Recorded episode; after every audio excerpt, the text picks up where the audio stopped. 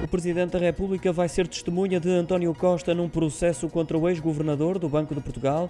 Carlos Costa acusa o Primeiro-Ministro de o ter aconselhado a poupar a empresária angolana Isabel dos Santos, no caso BPI-BIC, por ser filha de um presidente de um país amigo de Portugal. Essa acusação é feita num livro editado no ano passado, autoria de Luís Rosa, intitulado O Governador, e no qual Carlos Costa conta vários episódios ocorridos durante a sua governação no Banco de Portugal. Marcelo Rebelo de Sousa chegou a reagir e negou que tivesse existido qualquer intenção de favorecer Isabel dos Santos neste caso. Foi agora convidado a testemunhar em defesa de António Costa e aceitou o repto. O testemunho será feito por escrito, segundo o Jornal Expresso.